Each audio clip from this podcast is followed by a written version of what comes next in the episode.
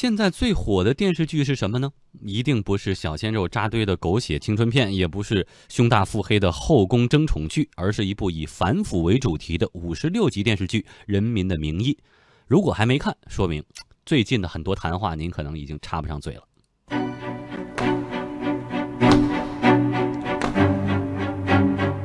最高人民检察院反贪总局接到实名举报，称北京某部委一位处长涉嫌巨额受贿，汉东省荆州市一位副市长也涉案其中。反贪总局侦查处处长侯亮平，《人民的名义》以某部门的一位项目处长被人举报受贿开始，抽丝剥茧，一步步牵出了。错综复杂的内幕，最高官员涉及到副国级，剧中还有政法帮、秘书帮等的争斗，让广大观众惊讶的同时呢，这部剧对于反贪现实的大尺度、深层次的描述，可谓是前无古人，创下中国电视史的记录。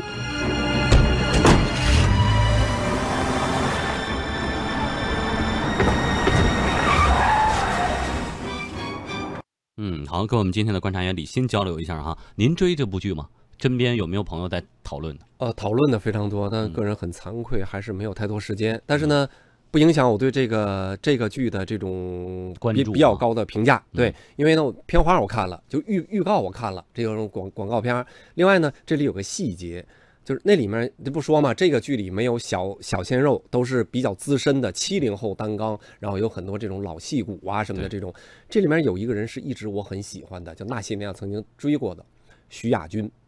当然说徐亚军，大家能有呼应的，应该都是七零后，像富江这样的年纪，搞不好都没印象。嗯，因为七零后在上高中的时候，当时有一部剧非常风靡，叫《寻找回来的世界》，当时是徐亚军跟宋丹丹，宋丹丹当时还不演小品，是这个电视剧里演这种校花型的这种人物。那徐亚军跟宋丹丹，当时我觉得徐亚军呢，部分呢可以比同于现在叫小鲜肉级的，因为很年轻，但是是演技派的。演的那个人的这种复杂的性格，在当时的青少年当中颇有影响。这个人后来长时间的脱离了这个娱乐圈，近几年又开始出现。我大概关注了一下，不失当年这种实力派的本色。确实，在我感觉，就像跟这样的人相比，比如像他呀，像中间还有一些这种张丰毅啊、侯勇啊，哎，像张丰毅什么，原来曾经都是在一线活跃过的《霸王别姬》那那么强的片子，跟他们相比，确实现在的这种刚才说的什么胸大腹黑呀。狗血青春啊，这种什么争斗啊、攻心啊，看起来确实就肤浅了很多。我要真有时间看那些剧，我是根本不看的。那这这剧呢，我但凡有时间，我会很认真的看。嗯，这部剧呢，我自己是已经追了好几集了哈。呃，我是觉得，尤其一些老戏骨的表演，他的这个细微的表情的变动，或者这个手指的变动，能够这个反映出很多的信息。但是我自己个人不太能接受的是陆毅扮演的这个角色。我觉得呢，因为毕竟作为高检的一位处长，而且已经级别到副局级了，要稳重很多。但是第一集当中，大家会觉得他这个人有点嘚瑟，但也可能是这个角色的设定，就是必须要有这样的一个有冲劲儿的这个主线。贯穿其中哈，那么我们继续来介绍这部戏背后的故事。这部由最高人民检察院影视中心组织创作的当代检察题材反腐电视剧，成为今年第一部被全民讨论的电视剧。到四月四号，《人民的名义》收视破二，成为名副其实的收视口碑双赢的神剧，代表着又一部现象级反腐神剧出现。所谓破二呢，是指收视率占到了全网收视率百分之二以上，而全网点击播放量更是超过了十亿次。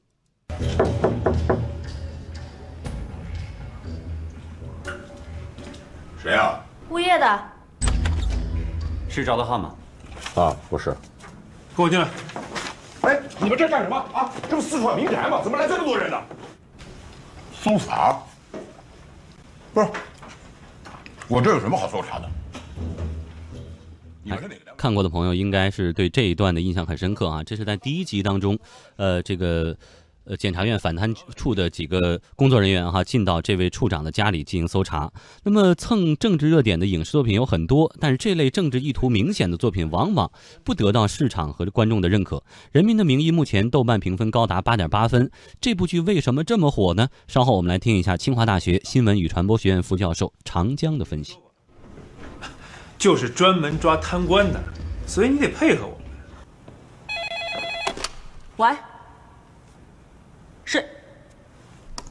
检查装备，准备出发。是。这一类的类似的现象其实已经不是新鲜的事儿了。比如说前年徐克导演的那个电影《智取威虎山》，当时好多人也觉得这是一个红色题材，可能年轻人不会太感兴趣啊。但实际上呢，由于这个电影在产业领域、在商业领域的操作非常的成功，那么融入了很多类型片和商业电影的重要的元素，就导致了其实它最终已经超越了它的题材带给它的局限，变成了一个成功的文化商品。所以我觉得现在很火的这一部反腐题材的电视剧也是一样的。就是其实我们经常觉得某一类题材可能在某些人群当中不会受欢迎，这个东西都是我们的臆想，因为任何一个题材它都可以融入那些受欢迎的元素，而让自己呃有这个题材本身可能很难争取到的这个群众基础。《人民的名义》主宣传海报上有主演十七位，没有一位是一线电影明星，也没有小鲜肉，甚至很少有三十岁以下的年轻演员，取而代之的是张丰毅、陆毅、柯蓝、张凯丽这样的老干部、老戏骨。业内人士透露，这部剧的总投资在一点二亿左右，但所有的演员总片酬却只有四千八百万元。要知道，像吴亦凡、鹿晗这样的当红明星，一个人的演出报价就得在八千万到一个亿之间，远远超不过了这部剧的总片酬。影视公司高管周先生说：“演员愿意低价出演，主要还是看剧本好。肯定是觉得说本子好啊，周梅生的本子嘛。那个包括像当年北平交换啊、焦老师啊什么等等的演这个戏，基本上都是很低的薪酬。他好像报是一点二个亿吧，差不多，整个制作成本一点二亿。”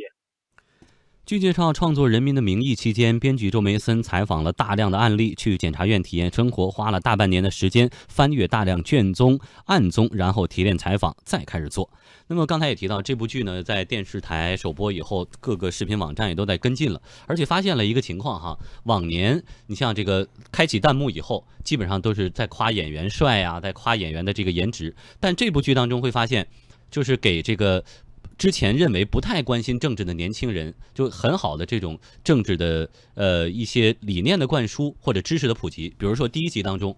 这个因为省检察院是受双重领导的，最高检和省委的双重领导。但是当这个事儿出了以后呢，省检察院一方面接到最高检的指示，说这个人要把他拘起来，这个副市长；但另外一方面，省委为了考虑影响好不好的问题，决定还是要先双规。先所以呢。当时这这个开这个会的时候，几个大领导就在说“规”还是这个“拘”。关于这两个字，弹幕上就会有这种非常这个清晰的解释，就让我们认为这个九零后原来不关心政治，现在也开始关心这些呃实际的知识。所以这部剧是不是也跟年轻人的距离会比我们想象的要近很多？哦，那看它整个运作的方式，比如比如也放到网络平台上了，而且开通弹幕了。比如它在这个海报的这种叫叫叫片花的这种制作上，有很多商业化的元素。包括富江刚才提到的，说，哎，我这个剧我就觉得陆毅好像显得年轻了一点。那部分呢也是考虑了商业化的这种票房的号召力，以及跟年轻人的这个距离，所以他用了很多这种叫相对叫网络化或者叫目前的这种叫。年轻一代这种接受方式，加上它比较厚重的这种叫剧本和题材和表演，那这种两两相兼顾的这个方式，首先符合它这个这个剧集的它的整个商业运营模式。因为它虽然是这个高检影视中心组织的，但是它投资呢是五个民营公司投的，就是纯粹的市场化运作，它同样要面临这种市场的风险、成本和利益的这种风险。所以呢，它这个剧我们觉得比较好的是兼顾了一个良心之作、严肃的、深刻的。演员的这种是